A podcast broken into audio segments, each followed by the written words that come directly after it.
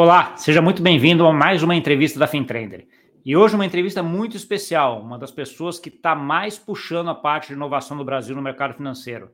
É uma pessoa que está envolvida em várias iniciativas e que agora está numa iniciativa muito importante, que é a iniciativa do Real Digital. Eu estou aqui hoje com o Fábio Araújo, que é o coordenador da iniciativa do Real Digital, junto ao Banco Central. Tudo bom, Fábio? Tudo bem, Gustavo? Prazer estar aqui falando com você com seus é, seguidores, pessoal das mídias. Essa é uma conversa muito interessante a gente ter, muito importante para o Banco Central, um canal muito importante para a gente trazer informação. Obrigado. Tá bom, não, eu que agradeço, agradeço a confiança aí, ter aceito aí esse convite para a gente bater esse papo. Eu tenho acompanhado muito aí as iniciativas que vocês têm feito em termos de inovação no Banco Central, e especialmente na parte de CBDC, stablecoins, tudo isso aí que vocês estão montando. Mas antes da gente entrar um pouco nisso, eu queria que você se apresentasse um pouco aí, colocasse um pouquinho da tua trajetória, Fábio. O que, que te levou a chegar ao Fábio Araújo que é hoje? É, eu estou no setor público já há bastante tempo, né? Eu sempre faço a piada, eu estou no setor público desde o século passado. Eu entrei em 1998 no Banco Central, eu tinha acabado o mestrado de, de telecomunicações e estava sendo criado o departamento de pesquisa no banco para montar o, o, sistema de metas para inflação. E eu fui escolhido para participar do departamento de pesquisa. Eu fui o, o, o codificador lá, eu escrevi o primeiro programa de simulação de inflação para o sistema de metas para inflação no, no Brasil. Então, eu, eu tenho assim essa, essa parte de acompanhar a, a inovação dentro do Banco Central, e mas o meu trabalho sempre foi mais na parte macroeconômica. Né? Eu sempre trabalhei mais olhando para a política monetária, para modelagem. Inclusive, eu entrei com mestrado em, em engenharia, mas logo eu vi que eu tinha que é, me aperfeiçoar em economia também, então eu fiz mestrado e doutorado em economia e aí eu sou especializado em finanças e, e, econometria, que hoje o pessoal chama de ciência de dados, né? mas é, então eu fui chefe de grupo de projeção dentro do Banco Central, nessa parte mais de, de análise de dados e ciência de dados. Eu trabalhei bastante também com na, na assessoria da presidência, eu fui chefe da assessoria econômica do presidente, e isso permitiu que eu, que eu ganhasse assim, uma visibilidade de tudo que estava acontecendo dentro do banco, tanto em termos de assuntos de negócio quanto assuntos de inovação. E aí um, um, chegou um ponto da minha carreira que eu, eu falei, conversei com o presidente, eu falei, olha, eu gostaria de me voltar mais para a área de inovação, eu gostaria de ajudar o banco a, a desenvolver mais isso. A gente tem uma agenda é, muito dinâmica, eu queria me envolver mais e eu comecei a trabalhar em uns projetos de inteligência artificial, mas aí o, presidente falou: olha, eu, a gente está com esse projeto de, de moeda digital, isso é um projeto muito maior do que pagamentos. A gente precisa de alguém que entenda de tecnologia, de política econômica. Então, eu acho que você seria uma pessoa boa para congregar os recursos que o banco tem para a gente tocar esse projeto. Eu, eu aceitei o projeto e Estou aqui já há dois anos à frente do projeto, é, tocando essa moeda digital brasileira. É, e com muita discussão, né, Fabio? Porque essa parte, quando a gente entra na parte de moeda digital brasileira, ou CBDC, vamos dizer assim, que é esse termo muito uh, na parte econômica que a gente chama, ele progrediu muito nos últimos anos, né? Eu lembro, eu estava aqui até dois anos atrás fazendo doutorado aqui, aqui no Porto, aqui em Portugal, né? O tema exatamente stablecoins CBDC. Eu lembro que as discussões lá eram muito, estavam muito iniciais ainda, três, três, quatro anos, né? Ah, tinha muita discussão entre CBDC de varejo, de atacado, se podia, qual, qual ponto. Sabe? Essa maturou bem ah, de lá para cá. E assim, uma coisa que eu achei interessante é o quanto o Brasil começou a ser protagonista nessa discussão, né, Fabão? Então, assim, conta um pouquinho, acho que talvez uma, essa trajetória desses dois anos aí que você está à frente, como é que você chegou com a discussão lá e como é que essa bola veio se arredondando para a gente chegar hoje num piloto? Certo. É, quando eu era assessor do presidente, eu acompanhava as discussões internacionais do, do BAS, PMI sobre pagamentos. E, então a gente já estava prestando atenção nessas tecnologias mais digitais. Isso lá em 2017, 2018, a gente já estava olhando, mas, como você falou, as coisas ainda não estavam muito bem definidas e as tecnologias pareciam mais tecnologias de nicho. Né? Então, em 2019, teve um, um trigger no mercado, que eu acho que todo mundo reconhece esse trigger, o, o Facebook resolveu fazer uma stablecoin global, aí os bancos centrais pensaram, poxa, isso aqui já não é mais nicho, né? Deixou de ser um assunto de, de nerd, de pesquisador, de entusiasta de tecnologia e passou a ser um assunto de repercussões globais, e aí isso é assunto de Banco Central, não é mais só para a gente acompanhar, a gente tem que entrar mais profundamente. Eu acho que isso ajudou essa evolução que você, que você mencionou, né? porque é exatamente esse o ponto que vira a chave e as coisas começam a se definir de uma maneira muito mais rápida. A partir de 2019, as coisas se aceleraram muito, os bancos centrais começaram a, a trabalhar de uma maneira muito mais forte sobre o tema, a, a intensificar as discussões. E o Brasil estava terminando o PIX na época, né? a gente estava é, montando o Pix, aí 2020 chegou a pandemia, a gente, e agora o que, que a gente faz? É, o Pix tem que sair porque o pessoal precisa, a população brasileira precisa de um meio digital de pagamento que seja eficiente. Então, o processo foi acelerado, e aí quando a gente estava prestes a concluir o Pix, a gente, bem, então agora vamos é, voltar uma atenção maior para essas tecnologias de moeda digital, para ver o que, que existe nesse nesse espaço, o que, que isso pode trazer de benefício para o mercado brasileiro. E pelo fato da gente ter criado o Pix, a gente olhou para as definições iniciais. Poxa, mas o pessoal só quer fazer pagamento instantâneo, isso está bem resolvido. Né? O primeiro ano do Pix foi um sucesso, mais de 45 milhões de pessoas, é, quase 45 milhões de pessoas, mais de 20% da, da população brasileira fez a primeira transferência digital na vida. Né? Então, é um sucesso assim fantástico. A gente olhou para essa tecnologia e pensou, se fosse só para isso, ela não vai ajudar a gente. Né? Então, o que, mais dá para fazer com isso? E ao longo de 2020, ah, de 2021, começo de 2021, final de 2020, que a gente estava começando esses estudos, teve o boom do espaço de finanças descentralizadas, que foi uma coisa que chamou a atenção da gente. Olha, isso aqui tem uma flexibilidade de programação muito maior do que a gente tem no espaço atual, uma, um potencial de padronização de protocolos, de registro de ativos que facilita a, as transações financeiras, reduz o custo. Então, você abre espaço, você pode abrir espaço para a concorrência, pode entrar mais fintechs no mercado e democratizar o acesso ao mercado financeiro. E aí isso casou perfeitamente com a linha de evolução que a gente estava desenvolvendo no banco. Né? O, o, Pix ele serviu de, de porta de entrada para uma parte grande da população, efetivamente para serviços de pagamento digitais. Antes a gente já tinha uma população razoavelmente bancarizada, mas as pessoas iam ao banco, sacavam o recurso e faziam o pagamento em papel moeda ao longo do mês e com o Pix isso mudou completamente, e as pessoas passaram a ter uma vida digital, uma vida financeira digital. Então, isso se casa com o Open Finance, que uh, essa, essa entrada para o mundo digital ela tem que dar acesso a um, a um ecossistema mais amplo de outros serviços, além do serviço de pagamento, e aí o Open Finance facilita isso, de você ter acesso a outros provedores de serviço a partir daquele mesmo canal. E para complementar essa ideia, você vem com o, o, Real Digital, que é uma ferramenta de que a gente enxerga, né, o, o, Brasil, a visão do Brasil, como sendo uma ferramenta de você dar eficiência para as fintechs gerar, gerirem e criarem novos recursos e novos é, serviços para a população. Então, você pega todas essas iniciativas, as principais iniciativas do Banco Central, e coloca junto para criar esse ecossistema aberto para que as fintechs possam oferecer serviço de uma forma é, mais democrática para a população brasileira.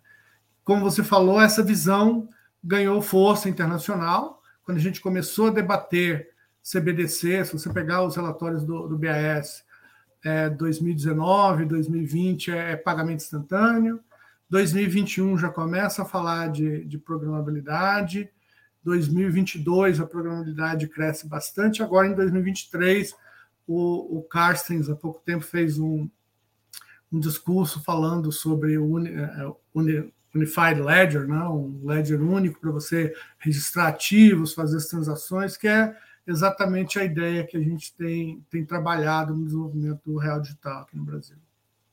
Entendi. Não, é, você colocou bem aí essa, essa evolução, que acho que é uma evolução bem, bem grande. Eu lembro na época da discussão do PIX lá atrás, acho que é uma discussão já passada nesse sentido, né? Mas eu lembro de discussões de quem já estava um pouco mais em cripto, que nem eu, falou assim, pô, mas o que o Pix vai fazer, a gente já consegue fazer numa infraestrutura é, de cripto, né? Não, não, não, faria, não faria sentido já pular e ir direto para um real digital, uma CBDC, uh, ah, nesse sentido, né? Obviamente, acho que tem um incremental aí que você falou que acho que é bem importante, mas chegaram a discutir em algum momento nesse sentido de falar, porque assim, quando a gente está olhando agora, você vai ter uma estrutura de, do Pix, que é uma estrutura claramente de pagamento, e a ideia do piloto do, do Real Digital é uma estrutura muito mais de uma moeda programática, de, de, de mais smart contracts, etc. Mas essa estrutura de uma moeda programática também pode fazer pagamento instantâneo, né? Poderia, né? Não sei. Como é que vocês Pode, veem? pode, pode fazer pagamento instantâneo, mas é, quando você pensa numa CBDC de, de varejo, ela tem algumas, algumas complicações para a política econômica, né? porque como é que o crédito ele é criado hoje em dia? O crédito ele é criado hoje em dia, eu vou ao banco, eu peço um empréstimo, e o banco simplesmente cria moeda ali na hora. Ele tem que, que fazer as compensações internamente, tem que cumprir os, os requisitos prudenciais de liquidez, ele tem que cumprir os, os requisitos de reserva, mas de fato o banco ele tem uma flexibilidade de criar liquidez na economia na hora que a liquidez é necessária. Então, se você tem um, ambiente onde a CBDC de varejo domina o mercado, imagina a situação que você vai é, pegar um, um, empréstimo no banco para renovar o seu estúdio, e aí o, o banco fala: Poxa, mas eu não tenho CBDC aqui na minha mão agora eu vou precisar pegar essa CBDC em algum lugar porque eu não tenho mais o poder de emitir moeda como eu tinha antes. Aí o que, que o banco vai fazer? Ele vai ter que ir a quem tem CBDC, ou ele pega emprestado de alguém no mercado para emprestar para você, ou ele vai ao Banco Central e fala: Ó, oh, Banco Central, eu tenho aqui um crédito que eu gostaria de fazer, o projeto é bom, vale a pena a gente investir. Aí o Banco Central, qual o posicionamento do Banco Central? Eu, eu não posso e o Banco Central dá o crédito. Quem vai fazer o financiamento vai ser o banco. Então, o Banco Central vai falar: tudo bem, eu posso te obter o, a moeda digital do Banco Central, mas você tem que me vender alguma coisa é, por essa moeda. Você vai ter que me entregar uma parte da sua carteira de crédito, uma parte da sua carteira de ativos. E aí você começa a complicar a gestão da carteira do Banco Central e da carteira dos bancos e aí o banco ele pensa assim, poxa, eu gostaria de entrar nesse crédito aqui, mas depois, quando vier outra pessoa pegar dinheiro emprestado, será que eu vou conseguir passar esse crédito para o Banco Central? Será que ele vai aceitar? E aí o Banco Central começa a ter muita ingerência sobre o, o desenvolvimento do mercado de crédito, que é uma coisa ruim. Então, essa é uma das, das principais preocupações do, dos, dos bancos centrais. Então, o, o Pix ele é um sistema de pagamentos que não mexe nessa questão da, da emissão da, da moeda. Mas a CBDC de varejo, ela traz logo essa questão para discussão. Então, a gente olha e pensa, poxa, esse é um problema sério para ser resolvido. Como é que a gente pode resolver isso?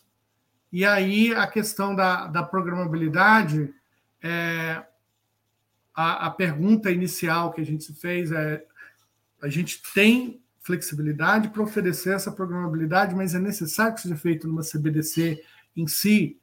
Essa programabilidade pode ser feita no Pix, a gente pularia para um ambiente de pagamentos de varejo, todas essas questões elas foram colocadas. Né? Para o pagamento de varejo, ficou claro logo do início que não valia a pena, porque você ia trazer riscos sem, sem trazer nenhum ganho. A gente efetivamente tem uma, uma CBDC sintética, né, com o Pix e o Imani no Brasil. Se você juntar esses dois elementos, você tem uma CBDC sintética. Então, para pagamento, não é uma, uma coisa, uma necessidade você ter a CBDC. Claro que você pode usar a CBDC, dado que é, um, é uma, é uma ferramenta que pode ter troca instantânea entre as carteiras, mas se fosse só para isso, não seria necessário você ter a, a CBDC. Então, a gente pensou mais na programabilidade, nas flexibilidades, e mesmo assim tem a questão sempre de fundo: precisa ser moeda do Banco Central ou pode ser uma moeda privada? Né? Então, a gente adiantou bastante essa discussão, eu acho que a gente ajudou a, a definir um pouco o caminho da discussão internacional sobre esse tema. Sim, Não, e até quando você começou a dividir, né, e falar aquela CBDC de atacado, né, o real digital, né, que vai, vai circular entre os bancos e o Banco Central, e o real tokenizado, né, o, não sei se o termo técnico é stablecoin, mas como se fosse uma stablecoin de cada banco que ficaria ali, mas uh, gravitando no, uh, no banco, acho que separa um pouco isso. E aí, e aí acho que eu achei fenomenal dessa solução, Fábio, é que aí os impactos do ponto de vista de estrutura econômica são muito pequenos, né? Porque isso aí, você não vai para narrow bank, você continua com reserva fracionária, todo esse mecanismo do banco emitir que você comentou continua lá. Ah, só que ao mesmo tempo você ganha na ponta uma coisa muito bom que é esses bancos poderem fazer essa moeda programada e com todos os ativos tokenizados juntos, né? Que é o que ah, vocês vão testar e que eu achei também trazer o tesouro para testar um, ah, um token ali de um, de um ativo também ah, é fenomenal. Quando a gente vai entrar um pouquinho, eu vou entrar um pouquinho mais em detalhe, mas quando a gente entra aqui na parte do real tokenizado, como é que é a ideia de vocês em relação a isso? Quem que vai startar essa tokenização desse real? Vai ser a instituição financeira ou vai ser a pessoa física que tem conta que fala assim, ah, eu quero que o meu depósito agora seja tokenizado? Como é que vocês estão vendo isso? É, mane... Você tem duas maneiras de pensar esse assunto. A gente ainda está discutindo mais por uma questão de comunicação com a população, do que por uma questão de, de implementação. É, você pode pensar de uma maneira transparente. Eu vou ao banco, eu, eu, pego o aplicativo do meu banco, eu entro na área de serviços digitais, eu acho lá um, um crédito ou uma oportunidade de investimento que eu, que eu acho interessante e eu falo para o banco: olha, eu quero é, investir nisso aqui, ou então eu quero pegar esse empréstimo. Se as ferramentas que são usadas para gerir aquilo são ferramentas digitais, eu vou precisar da moeda digital para fazer a liquidação. Então, o banco poderia automaticamente converter o meu depósito no real tokenizado e usar para fazer as transações. Então, essa é uma, é uma estratégia que eu acho que no longo prazo vai ser essa estratégia que vai ser a estratégia dominante. Porque as pessoas não querem saber é, qual a tecnologia que eu estou usando, eu, eu, quero saber qual serviço que eu estou tendo no final das contas. Então, do ponto de vista do usuário, quanto mais transparente, melhor. Mas do ponto de vista da educação para o uso de novas tecnologias, para as pessoas terem consciência de que elas estão mudando de ambiente, que elas têm mais flexibilidade agora, pode ser útil você ter é, que a pessoa pedir claramente, né? Olha, eu quero entrar no ambiente digital, então converte uma parte dos meus, dos meus depósitos para eu fazer uma transação nesse ambiente. Então, essa, isso é mais uma estratégia de comunicação. É, eu acho que no curto prazo, o ideal é você pedir essa confirmação para as pessoas, para que as pessoas tenham ciência de que elas estão migrando de ambiente, que aí elas podem comparar os dois ambientes para ter uma, uma clareza melhor do que é mais adequado para o seu dia a dia, para o seu uso, né? Mas no longo prazo eu vejo que isso deve desaparecer e as pessoas vão simplesmente escolher o serviço financeiro, o serviço financeiro está sendo prestado com base na tecnologia digital, você precisa moeda digital, aí a conversão é, é automática. Né? Tá ótimo. EVM, eu vi uma das coisas que foi para mim uma, uma, grata surpresa foi, pô, vocês vão pegar lá um, um, sistema que é compatível com a rede EVM, que é a rede compatível com a rede Ethereum, né, que é uma das principais redes aí de blockchain uh, pública e não permissionada.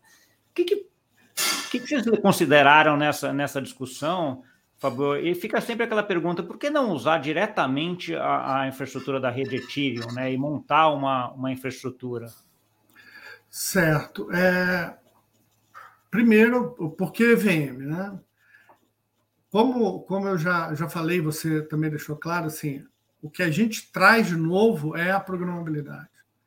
E, e tem um aspecto da programabilidade casado com a interoperabilidade dentro do ambiente EVM, que é a, a componibilidade de serviços, que é uma coisa fantástica. Abre espaço para especialização de fintechs, para composição de, de serviços financeiros. Eu posso criar uma fintech que só faz uma coisa, eu sei fazer aquilo ali muito bem, eu presto serviço através dos smart contracts, mas aquilo não é um produto final para o cliente. Para o cliente, precisa de outras composições, outras partes do contrato. Isso você permite que cada um foque no business case que, que controla melhor, que tem uma, um, um valor a agregar. Então, isso ajuda a quebrar o que a gente tem hoje na verticalização na prestação de serviço financeiro. Né? Você tem lá as pessoas são muito presas num prestador de serviço só. O Open Finance já ajuda você a quebrar isso, mas essa, essa característica da componibilidade de serviços, ela avança além do Open Finance, que ele permite que eu faça um serviço que não é só de um prestador, mesmo que não seja o meu, meu originador. Né?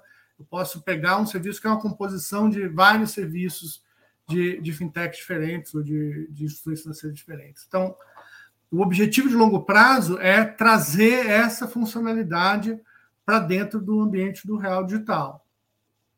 Então, é, quando você analisa o que existe no, no mercado em termos de, de componibilidade de serviços, de programabilidade, o que é feito dentro do ambiente de EVM é muito mais flexível do que o que é feito fora.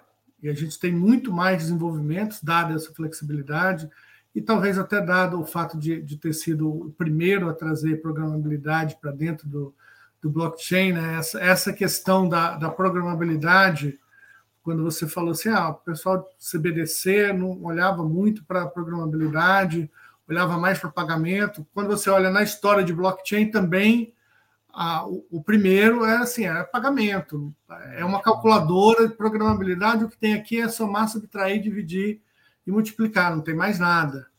E aí você vem com a ideia do Ethereum. Poxa, mas se você tem o valor, você pode criar contratos, você pode criar, derivar desse valor outros serviços, como acontece no sistema financeiro tradicional. Então, é, eu acho que é, é, uma evolução paralela, e aí o EVM tem um ecossistema muito mais rico, de onde a gente pode é, trazer inspiração, trazer código pronto, código que já foi testado, fazer as adaptações para o ambiente permissionado que, que a gente está criando, mas isso permite que a gente possa subir no, nos ombros de gigantes para construir o sistema brasileiro, aproveitar muito o que está sendo feito. É, e então, eu agregaria nesse, nesse, nesse ponto só, Fabio, que assim, é, é o para trás e para frente, né? Então, assim, sim. porque tudo que vai ser desenvolvido junto nessa rede para frente, vocês podem tomar isso daí e, e, depois de ser testado, etc., e colocar para dentro. Né? É, a gente está no momento de, de, definição de padrão para as operações de CBDC. Então, é, a EVM está se aproximando de um padrão de indústria.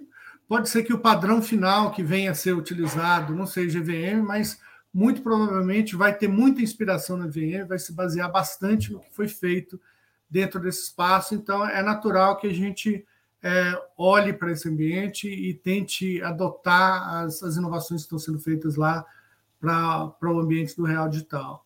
E aí, quanto à questão de por que não ir para o Ethereum público, né? a gente, como, como uma entidade governamental, assim, primeiro, só de oferecer infraestrutura já é uma questão revolucionária do ponto de vista do, do Banco Central. A gente está nessa discussão. O Banco Central é uma, é uma, uma entidade normalmente muito conservadora, então a gente entrar nessa discussão é, é um ambiente completamente diferente. Então, só para ter uma ideia, em termos de desenvolvedores de web convencional para desenvolvedores de, de blockchain, a gente tem uma relação de 20 para 1 no quadro de, de funcionários. A gente tem 20 vezes mais desenvolvedores de, de tecnologia de tecnologias convencionais aplicadas no Web 2 do que a gente tem de desenvolvedores para blockchain, para Web 3. Então, é um passo grande, mas e a gente não pode entrar no ambiente público é, imediatamente. Né? A gente não pode dizer que não, que nunca vai ser feito em ambiente público, porque a tecnologia evolui. Pode ser que as questões de segurança, as questões de informação é, sejam, sejam bem tratadas dentro do ambiente público, aí você pode migrar da mesma forma que hoje o, papel moeda circula no ambiente público, a moeda digital pode também circular no ambiente público. mas dadas as características atuais e as características de governança desses ambientes, a gente precisa ter uma solução empresarial que você possa ter o permissionamento para participação, para que você controle o, o fluxo de, de elaboração de programas dentro, de acesso à informação, para que a gente possa ser compliant com, com a LGPD, com o sigilo bancário. Então, a gente tem requisitos que o ambiente público hoje ainda não consegue tratar. O ambiente é, permissionado ele tem uma possibilidade muito melhor de resolver esses problemas na, com a tecnologia atual, e por isso a gente optou por um ambiente permissionado que tem uma solução empresarial, que aí no caso foi o Hyperledger Bezo. Né? Tem vários desenvolvedores, tem vários projetos já em, em operação por, por, grandes empresas usando esse tipo de tecnologia, então a gente também aproveita o que já foi feito dentro desse ambiente, como você falou, que virá a ser desenvolvido na, dentro da comunidade Hyperledger. Para frente. Tá bom, quando a gente olha, uma, uma das coisas que sempre volta, e, e, nas conversas que eu tenho sobre CBDC, sempre tem a questão de privacidade, né? Então, assim, acho que há um, há um medo. Eu não sei, sinceramente, eu não sei por que, que colou tanto esse problema de que a CBDC não vai ter privacidade, os bancos centrais, de certa forma, vão ter controle inteiro sobre, sobre nosso dinheiro, vão poder cancelar o dinheiro nosso, um pouco dessa ideia que está por trás aí no, sei lá, na, na cabeça de todo mundo, que, uh, da, não de todo mundo, mas de um bom pedaço das pessoas. É, eu sei que privacidade é uma das coisas que vocês vão testar bastante agora nesse, nesse piloto, né? E até já pegando um gancho com o que foi anunciado a semana passada, né? Que quando vocês anunciaram ali mais detalhes sobre qual vai ser o piloto, vocês comentaram sobre um trilema lá entre descentralização, programabilidade e privacidade. Né? Então, assim, Centralização, eu entendo que agora até nem vai ser muito testada nesse piloto, né? Mas a programabilidade e a privacidade, eu acho que são os focos. Comenta um pouquinho disso para a gente. Certo. É, a descentralização é um desafio, dado que a gente tem um piloto pequeno, né? A gente não vai ter muitos participantes, a gente tem um alvo de 10 participantes, talvez um pouco maior, então mas de qualquer forma a gente pretende testar os principais mecanismos de descentralização, de, de, validação distribuída, esse tipo de coisa, mas realmente não é uma coisa que a gente vai poder testar de forma profunda, dada a, a limitação de número de participantes que a gente tem para o piloto. Agora, entre a programabilidade e a, a privacidade, tem, tem, a, tem essa preocupação que você falou, e essa preocupação eu, eu acho, assim, em, em algumas mesas que eu, que eu tenho participado de debates sobre CBDC, vem alguém e fala assim: olha, eu estou preocupado que alguém vai poder é, rastrear toda a minha informação. E aí, na mesma mesa, tem alguém que vai falar: não, eu estou preocupado que eu não vou conseguir rastrear informação nenhuma dentro desse ambiente. E eu, eu respondo assim: olha, a preocupação dos dois é, é válida, porque a tecnologia permite eu implementar tanto um extremo quanto o outro extremo. Então, não é a tecnologia que vai resolver esse problema. O que vai resolver esse problema é o arcabouço legal do país. Então, cada país tem um arcabouço de tratamento da privacidade das pessoas. No caso, o Brasil tem uma lei bem avançada, a LGPD, que é similar à, é, General Data Protection Act da, da Europa. Né? Então, é, a gente tem uma, a gente tem um arcabouço de proteção da, da privacidade das pessoas que é bem sofisticado aqui no Brasil. Então, eu tenho essa discussão do medo, mas eu acho que a privacidade, o nível da privacidade que uma CBDC tem que dar para a população não é o nível da privacidade que o Banco Central gostaria, ou que o CARF gostaria, ou que a Receita Federal gostaria, ou que quem está fazendo é, transações na, na, Deep Web gostaria, é o, o, o, ideal de privacidade é o nível de privacidade que a sociedade definiu como sendo aceitável, que é o que está escrito na lei. Então, é isso que a gente tem que, que ter como objetivo. E aí, qual é o, o problema que a gente tem né, dentro desse ambiente que a gente está tá falando? Por que, que o Ethereum é tão flexível? Porque o, o estado da rede é conhecido por todo mundo. O estado todo de toda a rede, ao longo do tempo, é conhecido por todos os participantes. Então, quando você pensa num problema de, num programa um problema de tomar de decisão econômico em geral, você precisa conhecer o estado da natureza, né? E no, na rede Ethereum, o estado da natureza, se você é, limitar a natureza a ser o que está on-chain, você sabe tudo que você precisa. Só que a privacidade, de acordo do jeito que está lá na LGPD, eu não posso colocar todas as transações de todas as pessoas disponíveis para qualquer um que queira fazer uma operação a qualquer momento. Então você tem esse, esse, esse desequilíbrio entre o que a gente gostaria de fazer, ó, otimamente eu quero escrever um programa que seja o mais flexível possível. Então, a princípio, eu preciso acessar toda a base de dados. Mas isso não é possível porque a privacidade não permite que você acesse a informação de uma pessoa que não quer que você tenha aquela informação. Então, você começa a restringir, você começa a ter conjuntos de informação que estão descasados, um agente olha para a rede e vê um, um subgrupo, entende um subgrupo, outro olha para a rede e entende outro subgrupo de transações. E aí, como é que você equilibra a capacidade de composição de serviços dentro desse ambiente? Esse é, assim, do ponto de vista teórico, é, é o principal o principal desafio e a gente tem que achar um equilíbrio aí, né?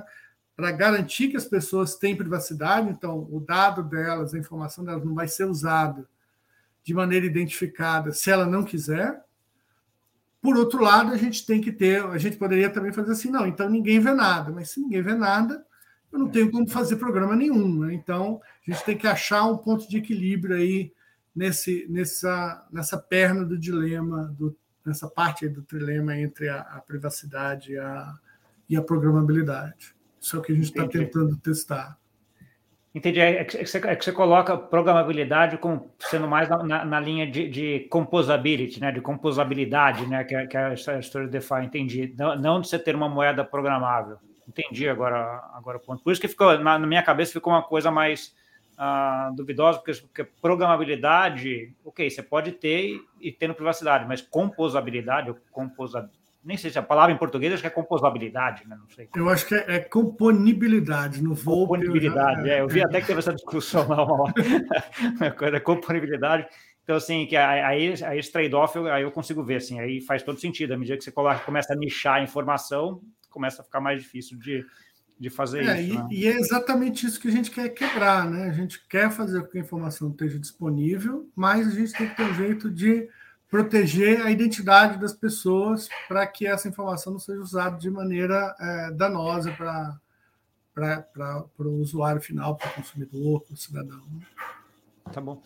Fabio, eu sei que não é, não, é, não é a ideia do piloto agora testar isso, mas tem muita preocupação, principalmente do BIS, em termos de interoperabilidade de sistemas locais, né? Um pouco isso já comentou na medida que EVM está parecendo ser aí um caminho que, que os bancos centrais uh, vão seguir. Uh, fala um pouquinho mais sobre isso para a gente. Como é que você está vendo isso?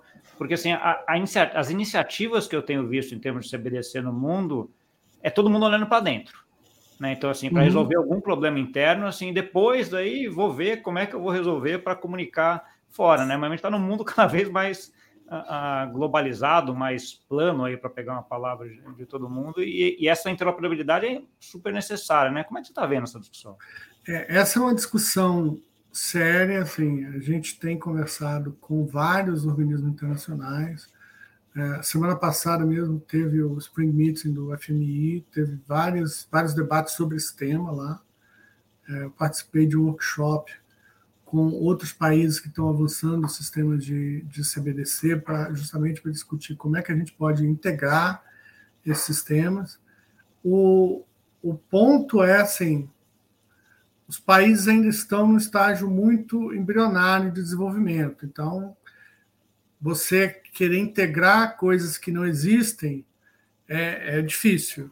Então, você precisa ter alguém é, trabalhando na integração. E cada banco central, nenhum, nenhum banco central tem mandato para trabalhar na integração. Cada banco central tem mandato para trabalhar nas questões internas. Então, é necessário fazer um. É, uma, um ambiente de colaboração dentro de um organismo internacional que tem mandato para fazer essas integrações, para que essa integração possa ser efetivada. Então, a gente acha que é importante você não perder essa oportunidade. Se você tem mais de, de 100 bancos centrais discutindo a possibilidade de implantação de, de CBDC, e é importante que você tenha alguém fala, conversando com os projetos que estão mais adiantados, vendo em que direção está indo e que a gente possa tentar fazer uma, uma ponte ou uma, uma leia zero para CBDCs, para conectar essas, essas CBDCs. Então, ao longo do desenvolvimento de cada um dos projetos nacionais, você tem que levar em consideração as possibilidades de conexão. Mas, do outro lado, você tem que ter alguém pensando na conexão para estabelecer esses parâmetros básicos de, de interoperabilidade para que isso possa ser efetivamente feito. Isso está num estágio inicial de discussão, mas isso se casa com a discussão que já está rolando há algum tempo no G20 sobre melhoria de pagamentos transfronteiriços. Tem vários grupos de trabalho sobre esse tema e todos os países concordam que CBDC é uma potencial solução para esse problema. Então, a gente aqui no Brasil, como está é, olhando mais para a programabilidade, olhando alguns passos além do, do, da primeira consideração sobre o CBDC, a gente foi convidado para discutir isso lá com o FMI, com outros países. Singapura também está bem avançada, a, a Itália, a França tem bastante, bastante projetos de teste nesse assunto, e o BAS também está tá envolvido na discussão diretamente, CPMI. Então, eu acho que tem uma, uma boa vontade, uma, uma intenção dos participantes de promover essa, essa interoperabilidade e eu acho que a gente vai conseguir avançar assim, nessas discussões e não vai perder essa oportunidade.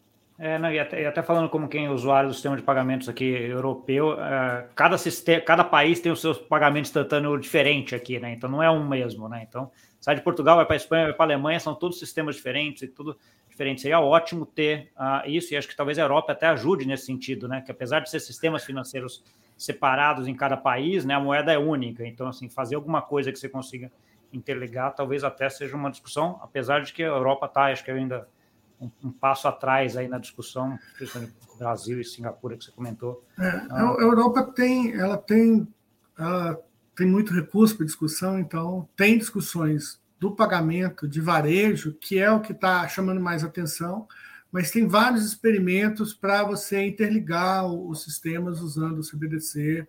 Entre, entre países tem o, o Jurra, entre a França e a, e a Suíça, tem um. Eu não me lembro do nome do projeto que foi tocado pela Itália, mas também é, é para você fazer liquidação de ativos e, e, pode ser em outros países dentro da, da zona do euro. Então, você tem essas, essas, essas experimentações que estão sendo feitas também é, para conectar os sistemas na Europa. Eu acho que isso é, é, é, bem interessante, mas eu, eu reconheço que o que dá mais na mídia é a parte de, é varejo, de né? pagamentos, né? que é de varejo, que chama mais é. atenção.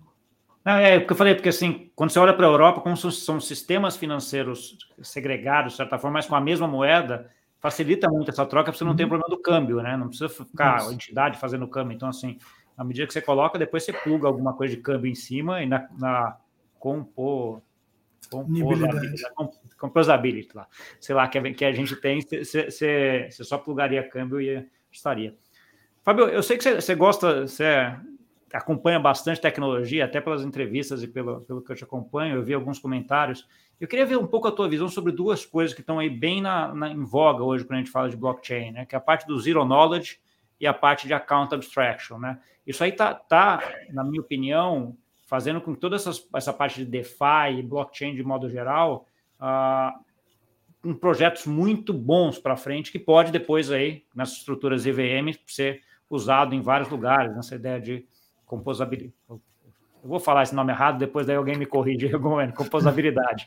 né? Então, assim, mas uh, como é que você está vendo o desenvolvimento dessa, dessas tecnologias, dessas duas principais, né? A parte de Zero Knowledge e Account Abstraction. É, a parte de, de ZK, de Zero Knowledge, eu acho sim. A gente tem a expectativa de ter soluções interessantes.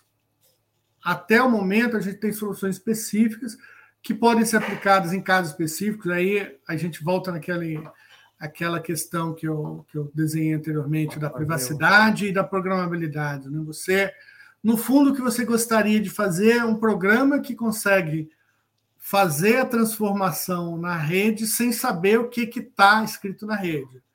Então, isso seria um, um, um ZK que o pessoal está procurando, está tentando trazer essa, essa solução, mas a gente reconhece que as soluções ainda são iniciais, elas são muito melhores assim para nicho, para esconder especificamente o valor de, de, uma, de quanto uma carteira tem. É, isso pode ser muito útil e a gente vai testar essas soluções de que a gente está aberto para essas soluções. Isso é uma das linhas de pesquisa que a gente vai tocar nos testes do, do Real Digital. A, a, criptografia homomórfica também é uma outra maneira de você fazer isso, que, que é interessante. Né? Você faz é, é, álgebra básica com os valores sem saber quais são os valores. Então, você pode fazer transformações nessa, nessa base de dados usando é, criptografia homomórfica. A parte do é, account abstraction, a gente, eu acho que é, bem interessante. Ela, ela surgiu agora um padrão mais, mais recente ainda. A gente está olhando isso, mas em termos da identificação, que é, é o, a principal vantagem né, de você ter mais flexibilidade na identificação e no acesso ao serviço usando essa, essa, essa nova tecnologia, a gente está querendo ter um approach mais conservador no momento, usar os métodos de KYC que a gente já tem, ter um certificador específico que é autorizado pelo Banco Central, mas a gente sempre olha nas possibilidades de trazer uma, uma forma de identidade mais independente do, do provedor de serviço. Né? A gente ainda tem dificuldade de integrar esse, essa, essa ideia com um ambiente é, permissionado, que você tem como controlar todos os acessos e todas as entradas e saídas. Pode ser que esse, essa tecnologia ela permita que você tenha vazamento de uma rede para outra, que seria ruim para o banco você ter esse tipo de vazamento sem, sem que a gente saiba do que está acontecendo. A gente pretende ter bridges entre o, o ambiente do Banco Central e outros ambientes de negociação, mas essas bridges têm que estar bem reguladas, todos os participantes têm que ter é, total consciência do tipo de informação que a gente precisa que transite entre, entre os ambientes. Então, é, é, um, é uma forma de você trazer flexibilidade para o uso da, do, desse ambiente, para a identificação, mas pode ser que seja uma, uma flexibilidade que esteja um pouco além do que a gente pode admitir agora dentro da infraestrutura do, do Real Digital. Mas a gente, como, como você falou, né, a gente escolheu o EVM justamente por causa das inovações. Então, a gente não vai fechar a porta para as inovações, a gente vai tentar é, incorporar dentro da, da medida do que é possível e do, para cumprir os requisitos legais que a gente precisa para o funcionamento da rede. É, não, o que eu achei espetacular, e volto a falar de novo, da, da ideia de vocês irem para uma rede EVM, é que tem muito teste, muita inovação sendo feita nesse, nesse ecossistema. Então, assim, deixa testar, deixa ver, deixa ver o que dá errado, o que dá certo, deixa maturar, maturou, tá mais corpo, você já consegue incorporar. Então, assim, isso aqui é um processo de, de inovação, você trazer inovação para dentro agora e para frente, uh, muito bom nesse, nesse sentido, né, Fabio? Eu queria agora, Fábio, fazer, fazer um exercício de futurismo, né? Vamos andar alguns anos para frente. Aí a gente já tem um ano de implementação do Real Digital, infraestrutura do Real Digital, etc. Como é que você espera ver, a, como é que você veria nesse momento, tempos, tempos na frente, o sistema financeiro brasileiro? Qual a infraestrutura? O que, que a gente teria diferente do que a gente tem hoje? Eu, eu gosto de fazer um paralelo que às vezes assim, as pessoas pensam que é meio um stretching da ideia, que seria o PIX do serviço financeiro. Né? A gente conseguiu lá quebrar as barreiras do pagamento instantâneo, que antes você só conseguia fazer pagamento instantâneo dentro de um banco específico. E o, esse rail comum de pagamentos que o Pix ofereceu fez com que eu possa fazer pagamento dentro do meu banco, para outro banco, para uma IP, e aí abre espaço de interação e de inovação dentro desse, desse ambiente. O que eu espero que aconteça é que a gente quebre esses silos de negociação de ativos e que você possa ter acesso a diferentes tipos de ativos a partir da mesma carteira de uma maneira simples e barata, isso democratize né, o acesso. O, uma coisa que né, nessas conversas que eu tive lá no, no FMI com o pessoal, um, um, colega falou: Ah, meu filho, ele veio conversar comigo e falou: Pai, eu quero investir em ação. Aí tá, meu filho, você vai ter que fazer isso, isso, isso, isso. Aí o menino olhou, falou: Poxa, tá. Daqui uma semana, o menino, pai, eu, eu comprei Bitcoin, Solana e Ethereum. Tá tudo aqui, ó, em dois minutos. É, você quebra esses, esses, esses silos e facilita o acesso às pessoas. Então, hoje, para assim, ah, eu quero comprar ação da Petrobras, eu gosto da Petrobras. Como é que eu vou fazer isso? Poxa, é uma complicação, esquece, deixa isso para lá. Eu, eu gostaria de comprar ação do meu time de futebol, eu quero investir, eles vão comprar um jogador novo, eu acho que vai aumentar a arrecadação de público, eu quero comprar. Como é que eu faço isso? Poxa, isso dá um trabalho danado para você fazer hoje. Com o ambiente do real digital, as pessoas vão poder é, investir em coisas além do que da poupança básica ali, que elas têm acesso fácil, que elas sabem fazer, elas vão poder fazer é, investimentos mais variados. Isso é, eu acho que assim, em termos de democratização do, do mercado financeiro, deve ter um impacto tão grande quanto o PIX teve em termos de democratização do serviço de pagamentos. E a partir daí você começa a construir serviços mais elaborados, é, crédito e outros tipos de, de serviços. Eu gosto é, sempre eu... de. Eu gosto sempre de, de ressaltar assim, é, isso é bom por um lado, mas traz o perigo por outro lado. Você tem a questão da suitability, da suitability né? não sei nem como é que a gente fala isso em, em português, mas as pessoas elas, elas têm que ter consciência do que, que elas estão comprando. Então, apesar de você abrir a possibilidade da pessoa se expor a, um, a, a vários tipos de investimento, você tem que ter com isso educação financeira, e a gente tem todo um projeto de educação financeira do banco para ajudar as pessoas a conseguirem compreender. Mas eu acho que, naturalmente, assim, o seu time de futebol, as principais empresas brasileiras, as pessoas têm afinidade já com isso e gostariam de estar investindo, então isso vai abrir o, o primeiro passo, e aí você vai aprendendo a usar isso e a, a democratização só tende a crescer. Tá ótimo. Fábio, obrigado. Acho que eu cobri praticamente tudo aqui que eu tinha de dúvida. Acho que a gente foi bastante profundo aí em algum dos pontos. Acho que gostei bastante da, dessa conversa. Eu queria agora te deixar aí um espaço para dar uma mensagem final para quem nos ouviu. É, eu acho que a principal mensagem do que eu gostaria de falar como o responsável por tocar o projeto do Real Digital, é que o Banco Central ele está tentando desenhar uma, uma trajetória para a evolução do sistema financeiro que possa incluir mais pessoas, democratizar o acesso ao serviço e aumentar a eficiência. A gente está sempre é, reclamando da eficiência dos serviços financeiros no Brasil, apesar de a gente ter avançado muito ao longo dos últimos anos, eu acho que essa ferramenta ela é fundamental para democratizar, para baixar o custo e para viabilizar o acesso das pessoas a serviços financeiros que hoje elas não têm acesso. Tá ótimo. E eu, como brasileiro que utilizo o sistema financeiro brasileiro e de, outro, de outros lugares também, pode dizer que vocês estão fazendo um trabalho ótimo, que vocês estão muito melhor que muitos sistemas financeiros de, de outros lugares que eu tenho usado, né? Então, assim, e com a perspectiva também melhor, né? Então, Fábio, Uh, acho que é isso. Queria te agradecer pela, pela, pela oportunidade de bater esse papo, de gravar esse papo contigo e pela confiança também de vir aqui trazer toda essa informação. Eu que agradeço pela oportunidade de a gente ter essa conversa, Gustavo. Obrigado. Tá Obrigado. Tchau, tchau. Um abraço. Tchau. Estava aqui agora para gravar o final dessa conversa com, com o Fábio, mas estou uh, até sem palavras. Assim, uma pessoa que está fazendo a inovação no sistema financeiro brasileiro de uma forma com poucos caras estão fazendo no mundo, né? Trazendo uma coisa que vai ficar aí muito legal para a gente utilizar para frente.